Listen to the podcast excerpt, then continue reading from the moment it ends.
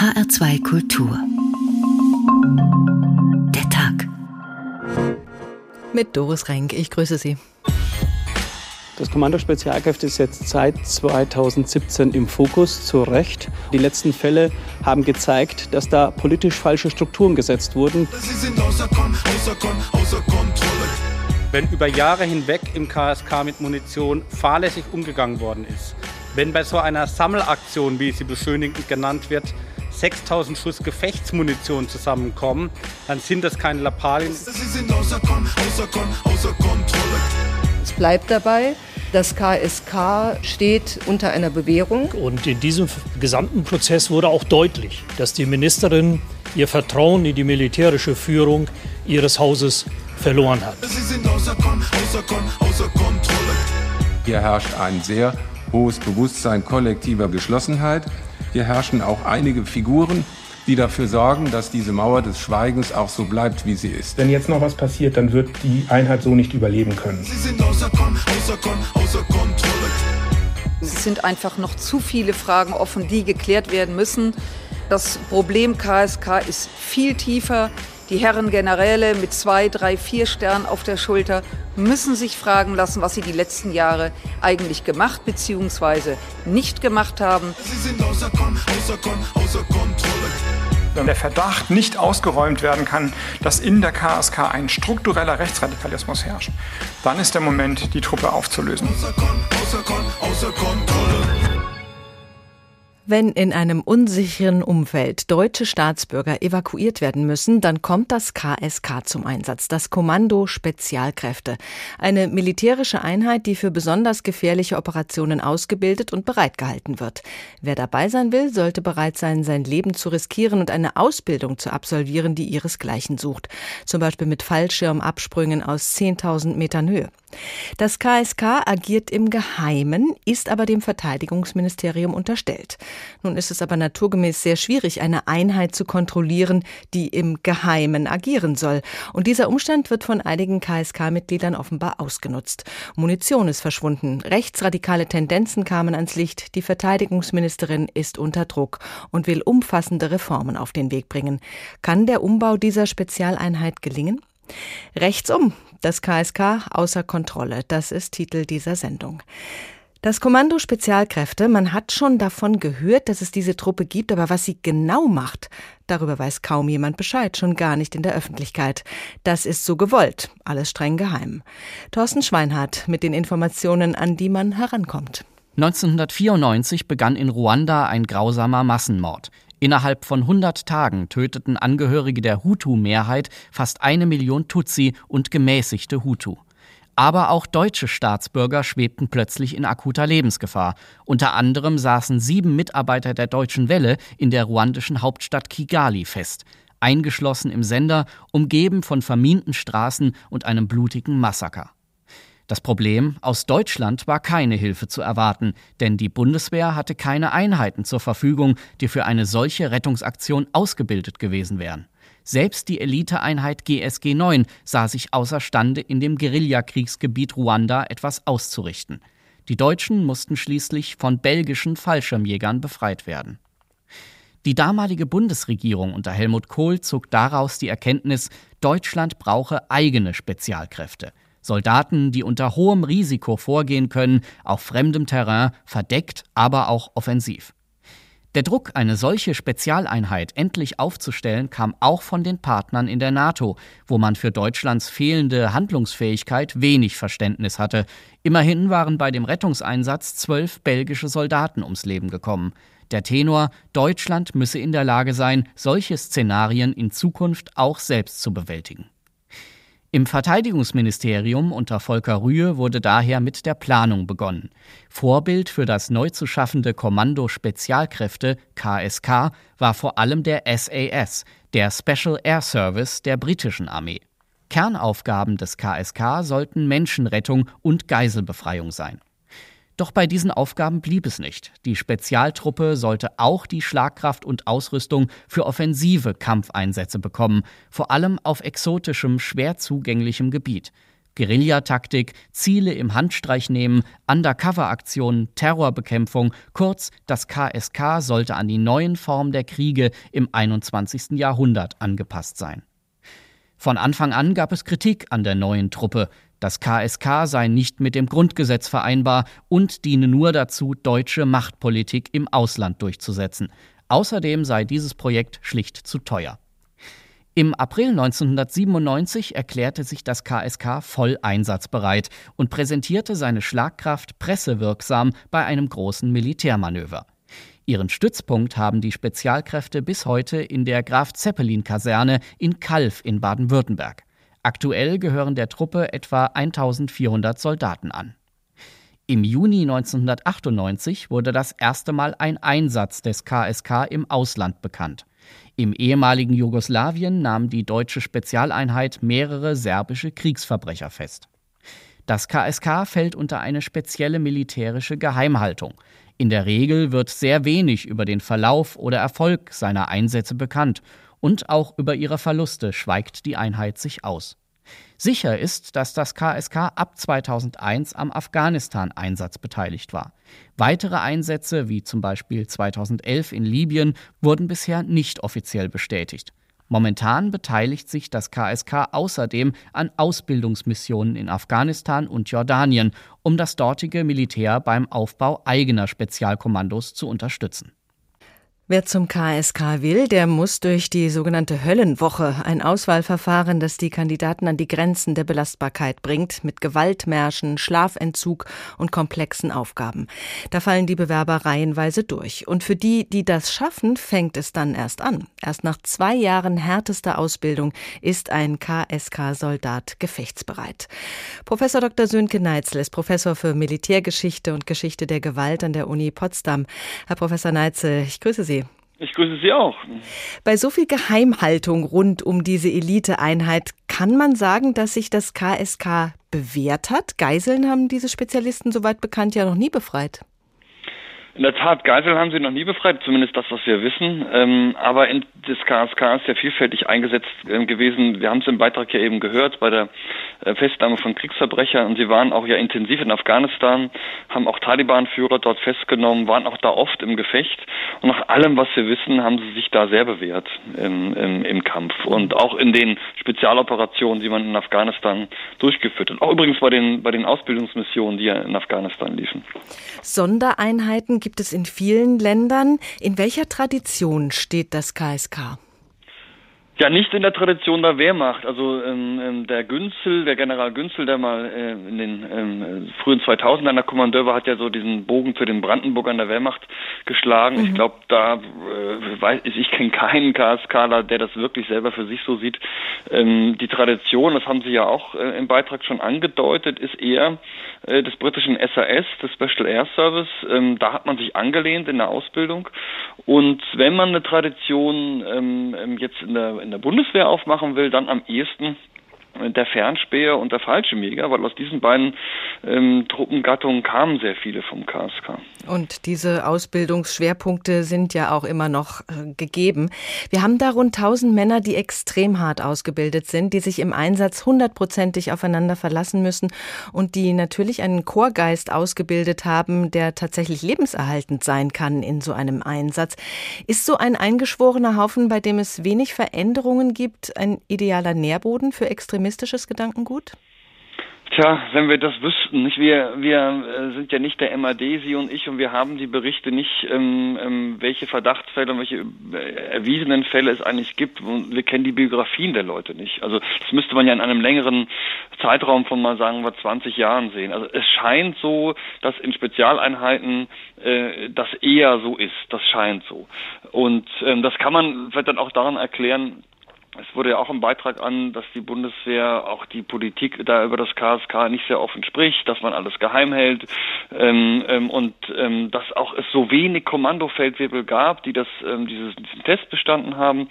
Deswegen mussten die immer wieder weiter eingesetzt werden. Es gab so wenig Personal und wenn man ja sich offiziell nicht darum kümmert, dass man offen über diese Einsätze spricht, dass man ihnen auch offen Anerkennung zollt, dann fördert das natürlich so ein bisschen die Eigenkultur, diese, diese Tribal Culture, dass man eher ein bisschen um sich selbst dreht. Und ich glaube, dass man das im KSK schon vor einigen Jahren erkannt hat, dass man da mehr machen muss würde so mit dem Jahr 2016 vielleicht ansetzen, aber vielleicht war das schon zu spät. Mhm. Ähm, es ist ja nachvollziehbar. Wir alle brauchen Anerkennung. Wenn jetzt äh, jemand überhaupt nicht über das, was er beruflich tut, reden darf, mit niemandem außerhalb dieser Truppe, ähm, dann ist das ja sehr einschränkend, um es mal nett auszudrücken. Ist einschränkend kann man sagen, das geht anderen Einheiten ja nicht anders, der amerikanischen Delta Force oder des britischen SAS. Aber denken wir mal an die, ähm, ja, man muss ja sagen, Liquidierung von Osama bin Laden. Da ist sogar ein Film draus entstanden, ne, ähm, der das wahrscheinlich auch mystifiziert und so. Und das hatte die Bundeswehr, glaube ich, auch mal äh, stärker versuchen müssen. Ist eine solche Geheimhaltung eigentlich wirklich notwendig? Und können wir nicht doch über bestimmte Dinge sprechen. Also jetzt gibt es ja sogar eine Ausstellung in Kalf über das KSK. Ja, in Gottes Namen, das hätte man auch vor 20 Jahren machen können oder vor 10 Jahren machen können. Also da hängt die Sicherheit der Bundesrepublik Deutschland nicht dran. Es liegt auch an der Politik, die sich zwar ein KSK halten will, aber lieber nicht drüber reden. Denn die machen ja Dinge, mit dem man eigentlich nichts zu tun haben will. Wenn man offiziell nur Brunnen bohrt, dann passt es natürlich nicht ins Bild, dass ein solcher Spezialverband eben auch ja wahrscheinlich mehr ähm, Gegner getötet hat als äh, alle anderen übrigen Einheiten der Bundeswehr. Das passt dann nicht ins Bild. Mhm. Wie könnte man denn den Druck, der durch diese Geheimhaltung entsteht, ein bisschen aufweichen?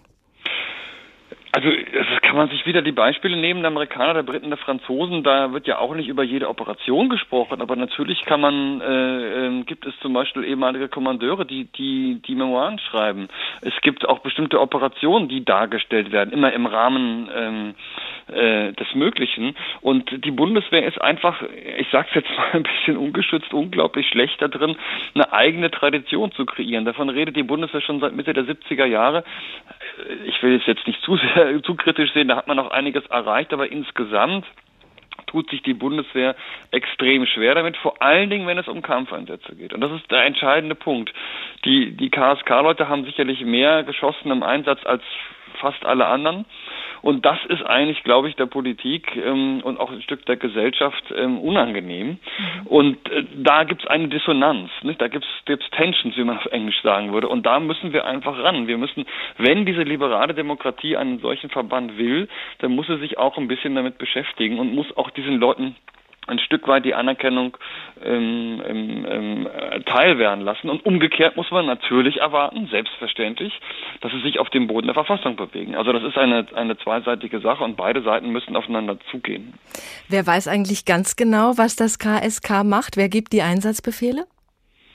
Naja, das Einsatzführungskommando äh, in Potsdam weiß es natürlich und das Ministerium weiß es auch und die Ministerin weiß es natürlich alles auch. Es gibt ja äh, auch im Ministerium ein extra Referat ähm, für diese Dinge.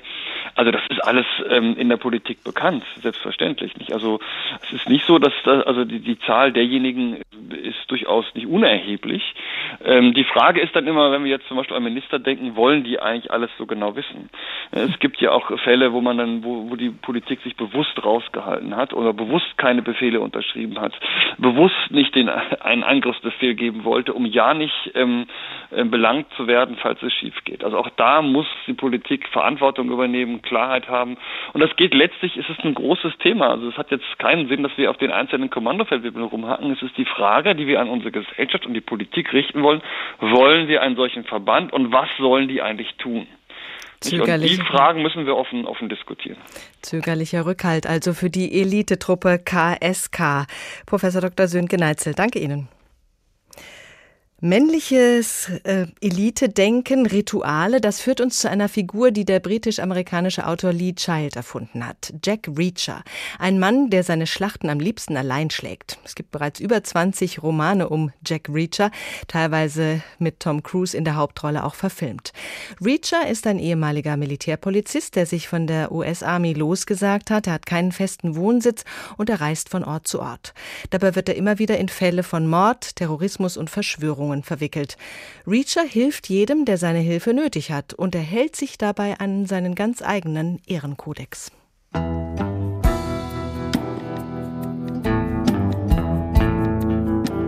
Ich bin ein Mann mit einer Regel. Lassen die Leute mich in Ruhe, lasse ich sie in Ruhe. Tun sie es nicht, tue ich es auch nicht. Ich will die Welt nicht in Ordnung bringen. Ich mag nur keine Leute, die sie in Unordnung bringen. Tu nicht, was im Gesetz steht. Tu, was recht ist. Man fängt keine Schlägerei an, aber man bringt sie verdammt nochmal zu Ende und verliert sie auch nicht. Verantwortlich ist man nur dem eigenen Gewissen. Ich versuche das Richtige zu tun. Die Gründe spielen eigentlich keine Rolle, denke ich. Ich sehe gern, wie das Richtige getan wird. Erscheine auf so wenigen Stücken Papier wie möglich. Habe niemals ein zweites Hemd dabei. Hast du ein Hemd zum Wechseln dabei, hast du sehr bald auch eine zweite Hose dabei. Dann brauchst du einen Koffer. Als nächstes hast du ein Haus und ein Auto und einen Sparplan und füllst alle möglichen Formulare aus. Schlage niemals eine Frau, außer sie versucht dich umzubringen.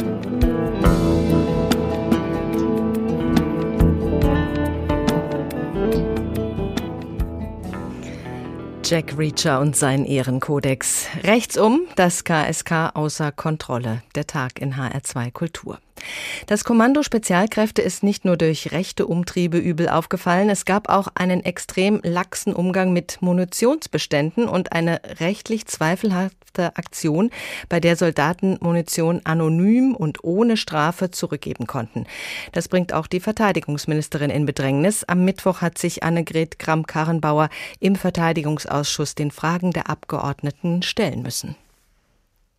Annegret Kramp-Karrenbauer wollte vor allem zwei Dinge hervorheben. Erstens, die Aufklärung in Sachen Munition braucht aus Sicht der Ministerin mehr Zeit und zweitens, die Reformen beim KSK gehen weiter. Zunächst müsse geprüft werden, ob der Kommandeur bei der Munitionsrückgabe gegen Regeln verstoßen habe und vor ein Truppengericht gestellt werden müsse. Die Botschaft der Ministerin, beim KSK hat alles mit allem zu tun und die Wurzel vieler Übel liegt aus ihrer Sicht in der Zeit vor ihrem Amtsantritt. Viele der Versäumnisse, über die wir heute im KSK reden, insbesondere auch im Umgang mit Munition, rühren aus der Vergangenheit vor 2019 her. Und auch diese Dinge müssen aufgeklärt werden und müssen, und zwar unabhängig von den entsprechenden dienstlichen Ebenen, auch entsprechend äh, nachverfolgt werden. Nur so können wir dem KSK auch einen guten Neustart ermöglichen. Im März soll es weitere Zwischenberichte geben. Danach werde im Sommer entschieden, wie es mit dem Kommando Spezialkräfte weitergehen soll. Die Ministerin versprach mehr Aufklärung und ließ erneut keine Fragen durch die Medien zu. Umso klarer sind die Stimmen der Opposition. Der Obmann der Grünen Tobias Lindner beklagte, dass die Wahrheit zu dem Vorgang lediglich stückweise herauskomme. Wir reden hier über ein schweres Dienstvergehen. Wir reden über den Verdacht von Straftaten, der im Raum steht. Und ich kann Frau Kramp-Karrenbauer nur raten, ohne Ansehen der Person und ohne irgendwie falsche Schutzinstinkte jetzt auch konsequent, gründlich, aber auch zeitnah aufzuklären. Schutzinstinkt, das dürfte eine Anspielung darauf sein, dass die Ministerin den Generalinspekteur der Bundeswehr in dieser Sache auffällig stark in Schutz genommen hat. Beide stammen aus dem Saarland.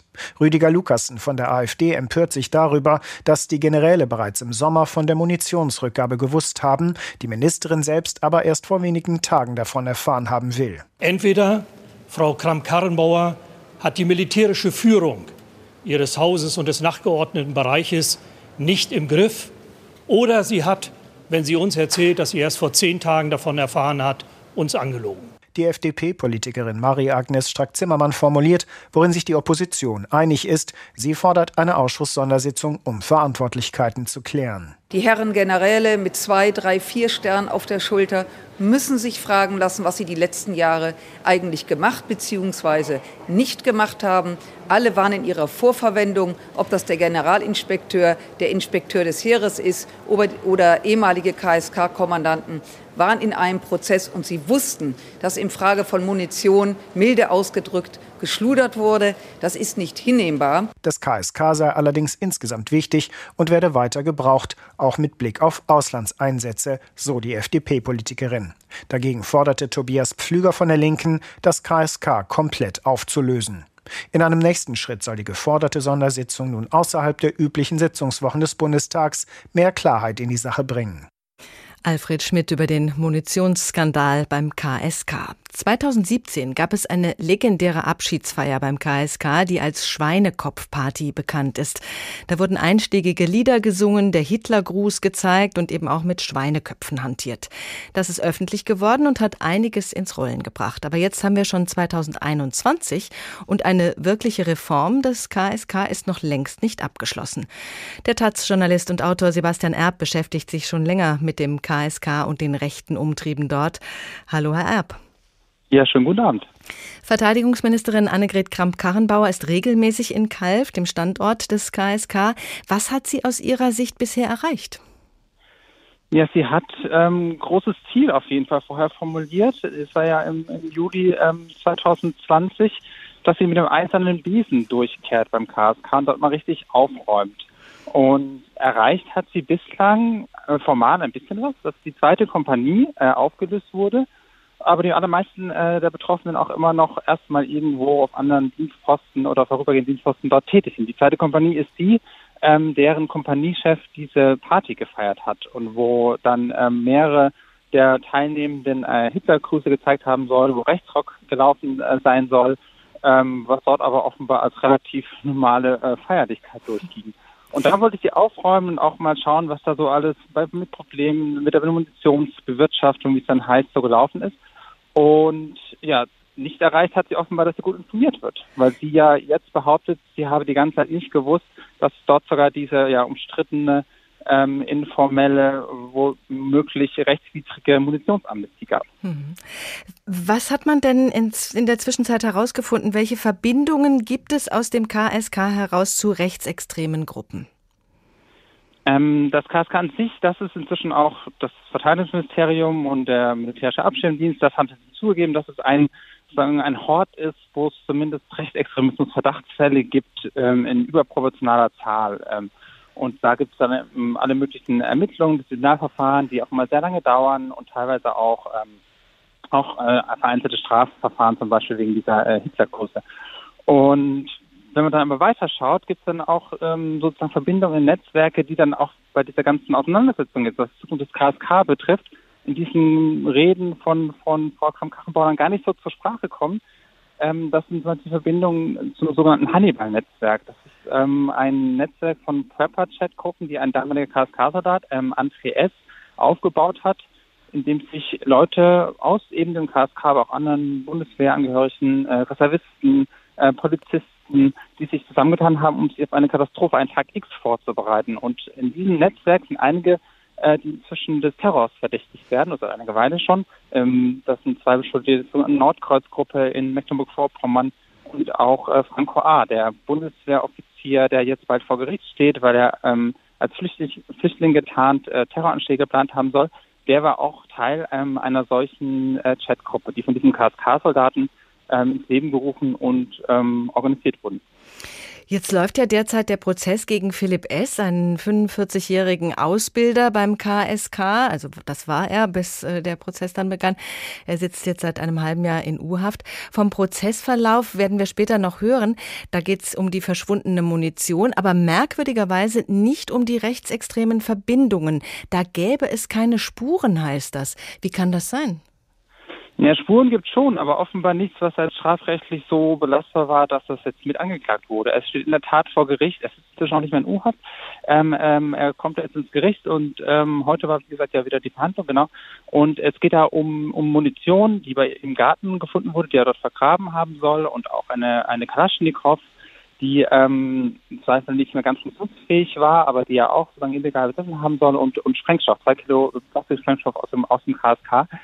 Und was schon bekannt ist, dass er zumindest ja eine rechtsgerichtete Einstellung hat. Es wurden auch diverse ähm, Nazi-Devotionalien bei ihm gefunden ähm, und sozusagen ähm, einige Nachrichten, die in dem Kontext auch interpretiert werden.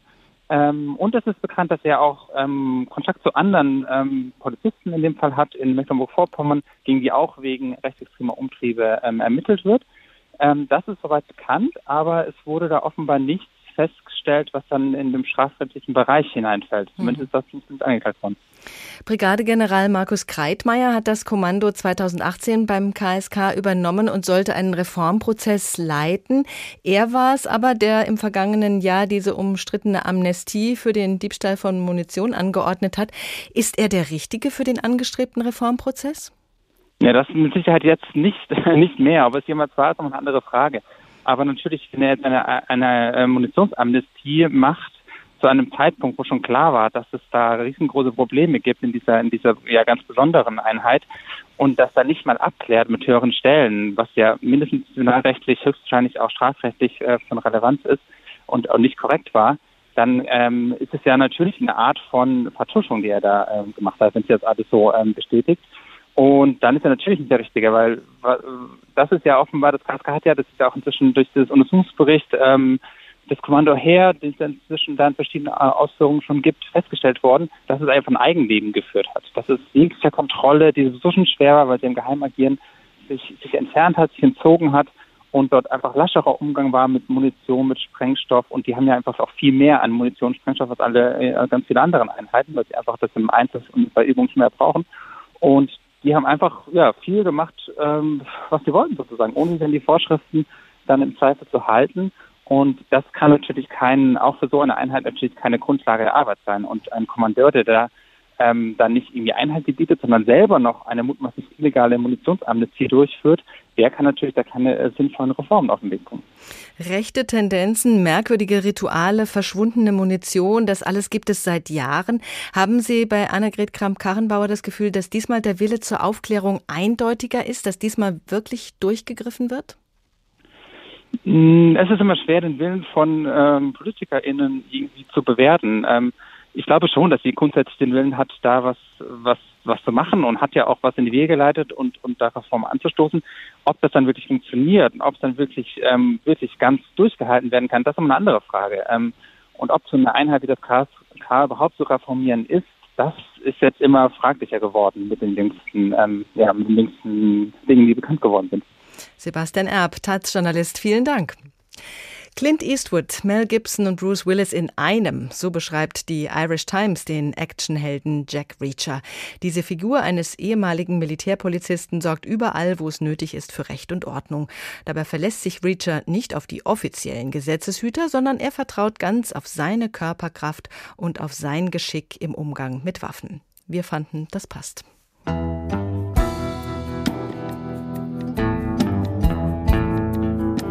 Sieh niemals durch Spione in Türen. Auf der anderen Seite könnte jemand stehen, der darauf wartet, dass das Glas sich verdunkelt, um dir ins Auge zu schießen. Traue keiner Waffe, mit der du nicht selbst ein paar Probeschüsse abgegeben hast. Das perfekte Geschoss muss ein vollkommenes kleines Artefakt sein. Es muss besser gegossen sein als jedes Schmuckstück. Es muss in Größe und Gewicht völlig gleichförmig sein, vollkommen glatt, perfekt, stromlinienförmig. Es muss sich von den Zügen im Lauf der Waffe in rasend schnelle Rotation versetzen lassen. Es muss mit hoher Umdrehungsgeschwindigkeit, ohne Flattern, ohne Taumeln, absolut ruhig durch die Luft pfeifen. Der perfekte Lauf muss gerade und nicht ausgeleiert sein. Er taugt nichts, wenn ein vorheriger Schuss ihn erhitzt und seine Form verändert hat. Der Lauf muss eine Masse aus perfektem Metall und schwer genug sein, um träge zu sein. Schwer genug, um die winzigen Vibrationen von Verschluss, Abzug und Schlagbolzen abzufangen. Die beste Methode, sich eine nicht nachweisbare Waffe zu beschaffen, ist es, sie jemandem zu stehlen, der sie selbst gestohlen hat. Nach einer Schrotflinte ist ein Billardstock die beste Waffe, wenn es zum Kampf kommt. Auch eine Tasse Kaffee kann in den richtigen Händen zu einer Waffe werden.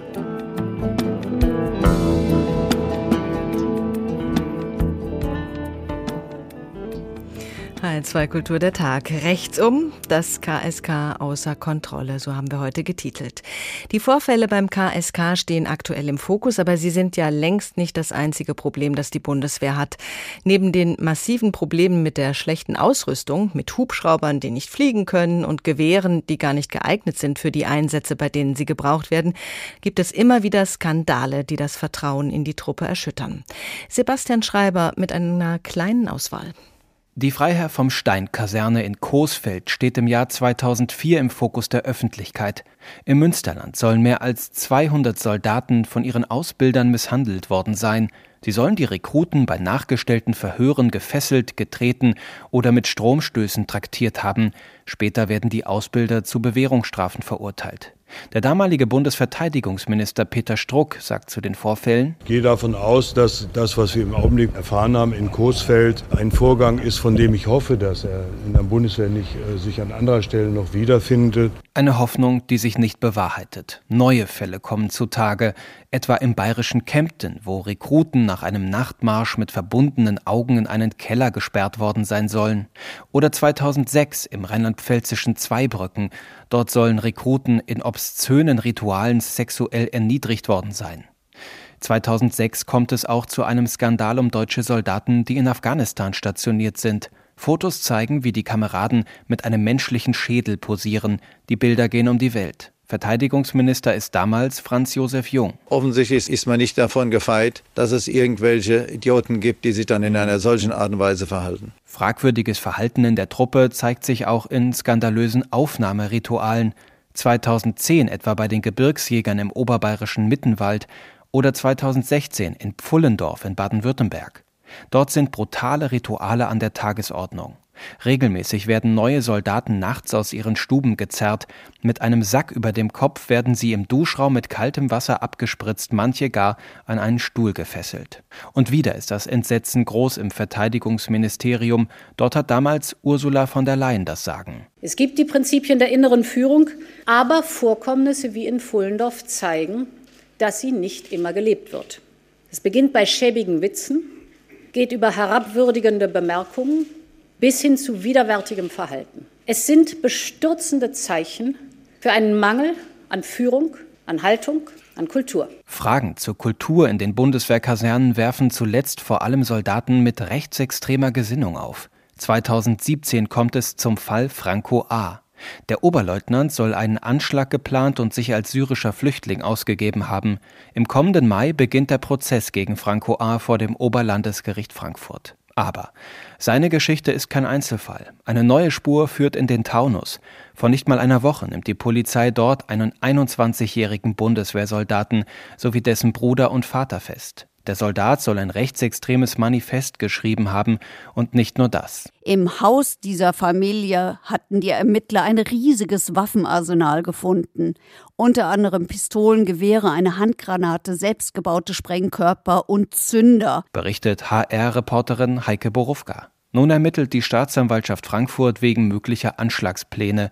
Es ist ein Fall, der sich nahtlos einreiht in die lange Reihe von Verfehlungen und Skandalen, die die Bundeswehr in den vergangenen Jahrzehnten erschüttert haben.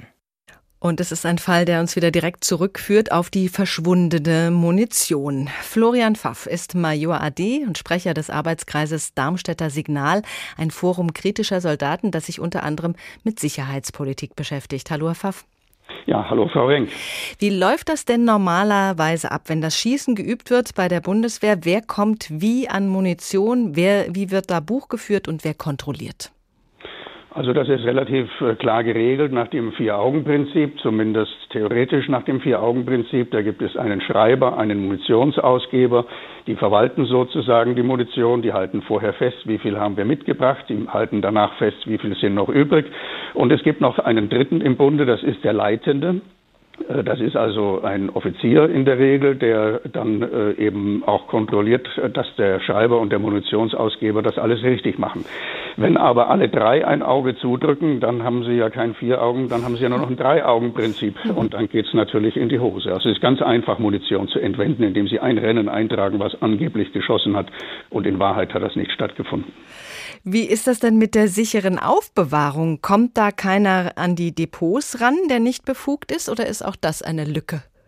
Da gilt das Gleiche für diejenigen, die die Munition aus den Bunkern holen und die das zurückbringen. Die müssen unterschreiben und das ist auch immer nicht einer oder nie einer alleine. Nun gab es diese Amnestieaktion, dass beim KSK verschwundene Munition anonym zurückgegeben werden konnte. Da ist wohl dann auch einiges wieder aufgetaucht. Anonyme Rückgabe, sowas ist aber eigentlich nicht vorgesehen. Ne? Nun, äh, parlamentarisch ist das vorgesehen, dass es Gesetze gibt, wo dann Anonymität, äh, wo dann äh, Straffreiheit zugesichert wird, äh, wenn das auch anonym geht. Also das spielt keine Rolle, ob anonym oder mit Namensnennung. Straffreiheitsgesetze können vom Parlament beschlossen werden, aber eben nur vom Parlament und nicht von einem in der Bundeswehr. Also wenn die Truppe das unter sich regelt, dann ist das nicht in Ordnung. Naja gut, aber das ist ja in der Truppe, ich sag mal, Lehrmeinung, dass man das regelt und natürlich im KSK äh, umso mehr. Das müssen wir vertiefen. Lehrmeinung bei der Bundeswehr, sich nicht an die Gesetze zu halten? Äh, ich würde das so deutlich formulieren, ja. Also äh, zum Beispiel bin ich selbst ausgebildet worden von einem Hörsaalleiter, der meinte, Straftaten, ja, das muss man decken. Äh, oder die Bundeswehr, deswegen verrate ich kein militärisches Geheimnis, weil das habe ich selbst erlebt und als Betroffener darf man das veröffentlichen. Die haben mir befohlen, Sie werden jetzt degradiert, wenn Sie die Gesetze respektieren. Nicht, wie gesagt, wenn Sie die Gesetze nicht respektieren, sondern wenn Sie sich an die Gesetze halten. Dann werden wir Sie degradieren. Wenn Sie aber tun, was wir Ihnen jetzt sagen, und da wussten die genau, dass das ungesetzlich ist, äh, dann ist das okay. Dann werden Sie befördert. Mhm. Sie wurden dann nicht mehr befördert, nachdem Sie Ihr Buch Totschlag im Amt, wie der Frieden verraten wurde, veröffentlicht haben. Gibt es denn eine Möglichkeit, sich gegen solche Vorfälle zur Wehr zu setzen? Ja, natürlich. Ich bin vor Gericht gegangen, aber da haben Sie dann das Problem, dass die Bundeswehr das Gleiche wieder macht. Also auf das Urteil, was ja zu meinen Gunsten war, 2005, hat die Bundeswehr in ihrem internen passwortgeschützten Bereich äh, veröffentlicht, man sollte solche Urteile nicht umsetzen. Also das äh, erinnert an noch höhere Stellen. Das war jetzt nur in Anführungszeichen irgendjemand im Ministerium.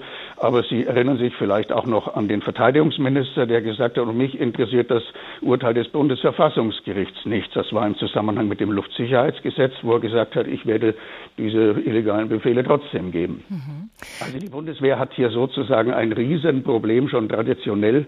Äh, und, und äh, meiner Meinung nach ist daher das Ministerium auch nicht äh, fähig, zumindest habe ich da große Zweifel, dass die die richtigen sind, um das aufzuklären, wenn sie sich selbst so weit außerhalb von Recht und Gesetz stellen. Annegret Kramp-Karrenbauer verspricht ja Aufklärung in allen möglichen Bereichen. Also sie hat gesagt, sie möchte mit eisernem Besen kehren. Haben Sie das Gefühl, dass sich da etwas bewegt? Nein, habe ich nicht, weil die, sie hätte ja schon lange veröffentlichen können, dass sie zum Beispiel diese Weisung, die ich gerade zitiert habe, an die Rechtsberater, dass also so ausgebildet wird, auch widerrechtlich ausgebildet wird, sie, sie hätte diese Weisung außer Kraft setzen können. Und nachdem sie das nicht veröffentlicht hat, denn das wäre ja ein, ein gutes Indiz zu sagen, hier, ich räume jetzt auf, wir, wir äh, wollen jetzt wieder auf den Boden der Verfassung zurück, denke ich, dass sie entweder davon gar nichts weiß oder dass sie das nicht interessiert oder dass sie es gar nicht schafft gegen diese Leute. Das sind ja nun sehr massive Vorwürfe und eigentlich müsste da ein Aufschrei durch die Nation gehen. Warum passiert das nicht? Ja, äh, das kann ich Ihnen erklären, aber das trifft Sie vielleicht persönlich. Äh, die Medien veröffentlichen ja, wenn irgendwelche Skandale sind, nur wenn jemand andere im Keller einschließt und sie als Gefangene behandelt. Aber dass äh, zum Beispiel der Verteidigungsminister hingeht und das Verfassungsgericht außer Kraft setzt, das zählt ja gar nicht als Skandal. Oder auch, was ich da genannt habe, dass die Bundeswehr befohlen hat, das Recht zu brechen.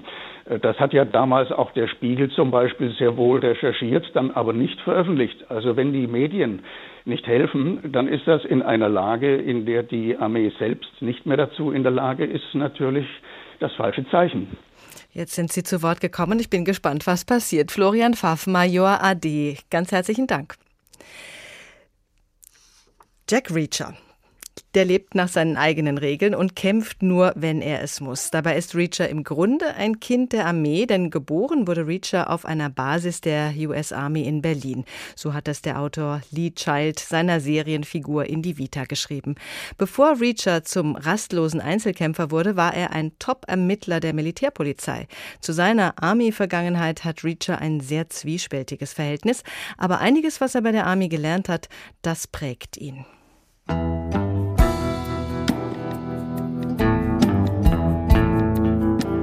Ich komme von nirgendwo. Ich komme von einem Ort namens Militär. Ich mag Frauen in Uniform, vielleicht weil ich nur sehr wenige andere gekannt habe. Die besten Kämpfe sind die, die man nicht hat. Melde dich nie freiwillig für irgendetwas, gilt grundsätzlich für jeden Soldaten. Die sieben Merkmale eines guten Scharfschützen. Hervorragender Schütze, guter Waldläufer, emotional stabil, scharf beobachtend, sich seiner Umgebung bewusst, guter Kartenleser, geduldig. Tötungsarten von Soldaten sind Erschießen, Erstechen, Erschlagen oder Erwürgen. Finesse ist nicht ihr Fall. In der Army lernt man jederzeit und überall zu schlafen. Schlafe und iss, wann immer du kannst. Bleib am Leben und warte ab, was die nächste Minute bringt. Soldaten denken über den Tod nach.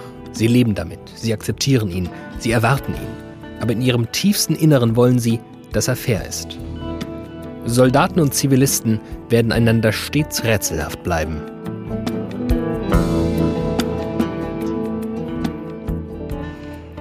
Rechtsum, das KSK außer Kontrolle. Auch im heutigen Prozesstag vor dem Landgericht in Leipzig blieb unklar, woher die Munition genau stammt, die Philipp S. in seinem Garten vergraben hatte.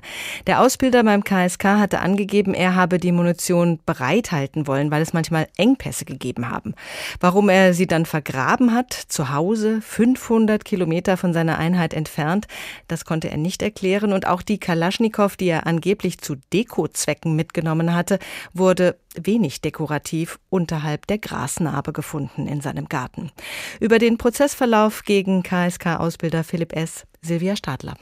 Unter den Stichworten Elitesoldat und KSK hätte man vielleicht eher einen muskelbepackten Hünenanwuchs erwartet. Doch Philipp S. ist eher normal groß und schmal, der Kopf bereits kahl. Er gibt sich vor Gericht zurückhaltend, dass er hinter der übermannshohen Hecke rund um sein Haus in Kolm 7000 Schuss Munition vergraben hat, zwei Kilo Sprengstoff, mehrere Granaten und auch noch eine Kalaschnikow, hatte in dem 3000 Seelenort selbstredend niemand vermutet. Aber natürlich hatte die Ausgrabungsaktion mit Bagger und viel Polizei für Wirbel gesorgt. Es war schon erschreckend. Also ich kenne seinen Sohn, aber ich habe ihn, wie gesagt, nie gesehen. Und er war ja auch gefühlt nie da. Ich habe hier aufgepasst, was sie rausgeholt haben. Bloß eine große Kiste. ansonsten habe ich nichts gesehen. Viele haben sich ja gar nicht gekannt aus dem Dorfe war, weil ich hier ein großes Wochenende gerade mal da war. Gleich zu Prozessbeginn verlas Philipp S. eine persönliche Erklärung. Er sei Ausbilder beim Kommando Spezialkräfte gewesen. Oft sei bei Übungen das Material verschlissen gewesen und es habe Engpässe bei der Munition gegeben. Das habe über Jahre zum Bunkern von Munition geführt. Dann habe es Ermittlungen nach einer Abschiedsparty für den Kompaniechef 2017 gegeben. Die Party war, wie man inzwischen weiß, mit Schweinekopfwerfen und dem Zeigen eines Hitler großes Wohl aus dem Ruder gelaufen. Damals habe er Teile des angesammelten Munitionsdepots auf sein Grundstück gebracht, so Philipp S., um weiteren Schaden von der Einheit abzuwenden. Er habe sich nichts dabei gedacht, auch nicht, als er seinen Sohn bat, ihm beim Vergraben zu helfen. Herausgekommen war alles eher schleppend und zufällig, unter anderem nach Befragungen der Ex-Frau des Angeklagten, so Gerichtssprecherin Katrin Seidel. Im Nachgang sind disziplinarische Ermittlungen aufgenommen worden und sind sehr, sehr viele Zeugen Zeugen vernommen wurden, auch eine Familienangehörige des Angeklagten. Und en passant sozusagen als Beifang oder als ja, Nachklapp soll da ein Hinweis gefallen sein, dass da im Garten was vergraben wurde.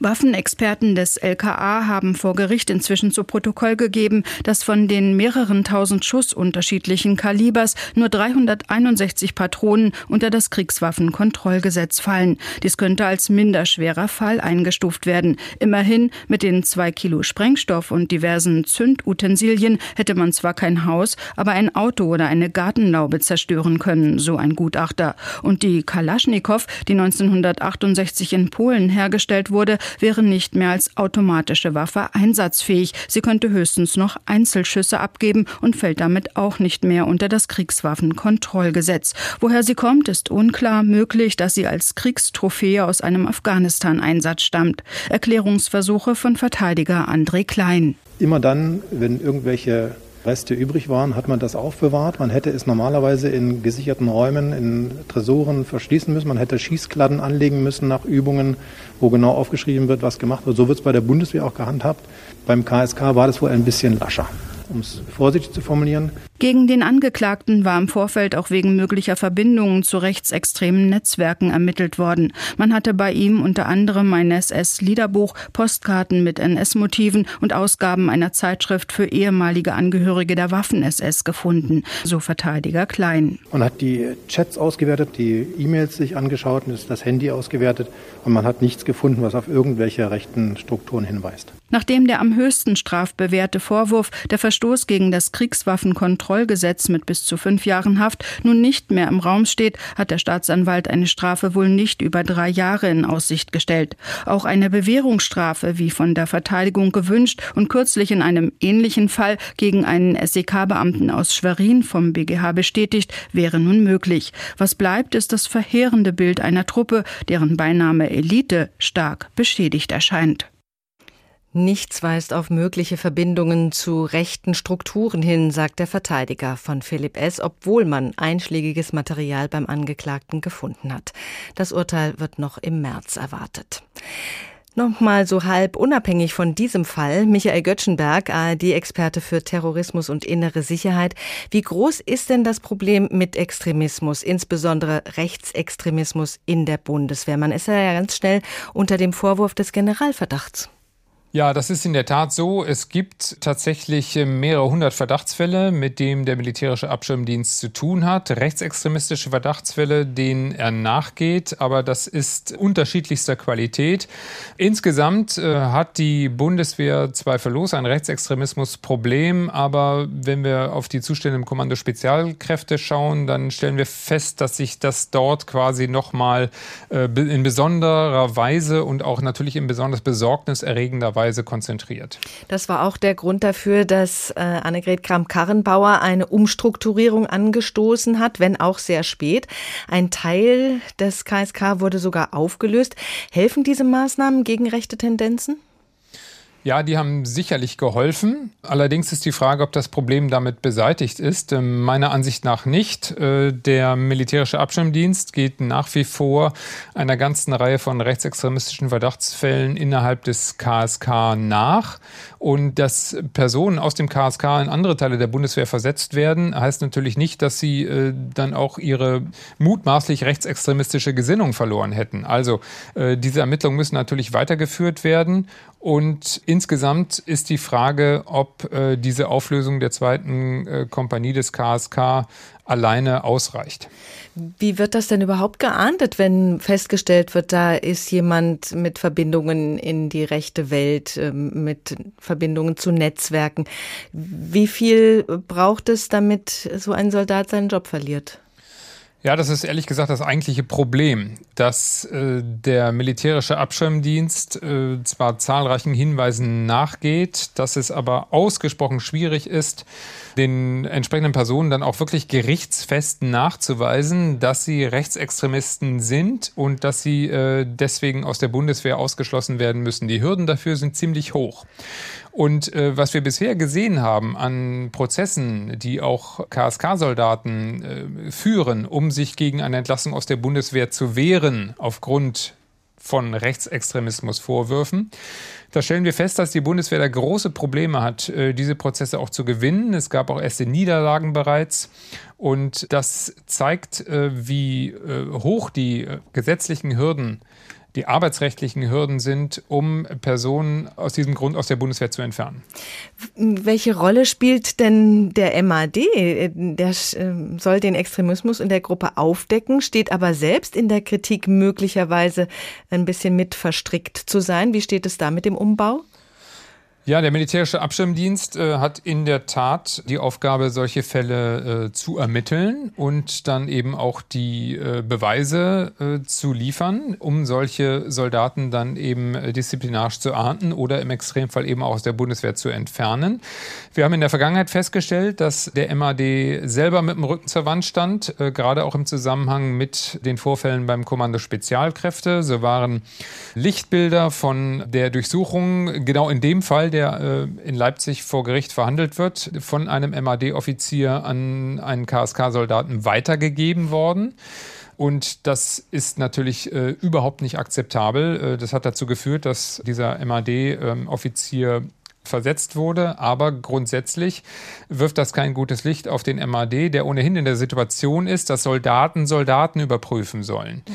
Und insofern ist er ähm, ein besonderer äh, Geheimdienst und ist auch umfassend reformiert worden äh, im Jahre 2019 aber tut sich insgesamt schwer mit der Aufarbeitung dieser ganzen Vorfälle. Da versucht man jetzt auch Menschen aus dem nicht-militärischen Bereich mit einzubringen. Der neue Vizepräsident ist auch ein Nicht-Militär. Das ist richtig. Das ist jemand, der früher beim Bundesamt für Verfassungsschutz war. Was im Übrigen auch ein Kritikpunkt gegenüber dem MAD war, dass die Zusammenarbeit mit dem Verfassungsschutz nicht ordentlich funktioniert, weil der MAD immer sagt, ja, wir sind ja nur für die Soldaten zuständig. Was ist denn mit den Reservisten? Die, für die Reservisten ist der Verfassungsschutz zuständig. Und da muss man natürlich eng und gut zusammenarbeiten. Und das hat lange nicht funktioniert, ist jetzt aber besser geworden. Es gibt da eine gemeinsame Arbeitsgruppe und es gibt eben auch diesen ähm, Vizepräsidenten beim militärischen Abschirmdienst, jetzt der vorher beim Verfassungsschutz war. Das hat alles geholfen. Florian Pfaff, der Major AD, hat vorhin in der Sendung beklagt, dass illegales Handeln in der Bundeswehr zu oft geduldet würde, dass man sich da gegenseitig decken würde. Deckt sich das mit Ihren Einblicken? Ja, es gibt schon eine Kultur des Wegsehens innerhalb der Truppe, beziehungsweise einen Chorgeist, einen falsch verstandenen Chorgeist, muss man sagen, der dazu führt, dass man äh, Dinge unter der Decke halten möchte. Ähm, weil auch der MAD ist im Endeffekt darauf angewiesen, dass er Hinweise aus der Truppe bekommt. Und äh, wenn es diese Hinweise nicht gibt, dann werden solche Verdachtsfälle auch nicht ähm, verfolgt. Und insofern lebt das davon, dass Vorgesetzte eben entsprechende Problemfälle melden und eben nicht sich bemühen, alles irgendwie zu deckeln. Das ist äh, der genau falsche Ansatz und der ist Teil des Problems. Rechtsextremismus in der Bundeswehr, Kontrolle aus den eigenen Reihen ist offenbar nicht zielführend. Michael Göttschenberg, ARD-Experte für Terrorismus und innere Sicherheit, hat uns einen Überblick verschafft. Vielen Dank.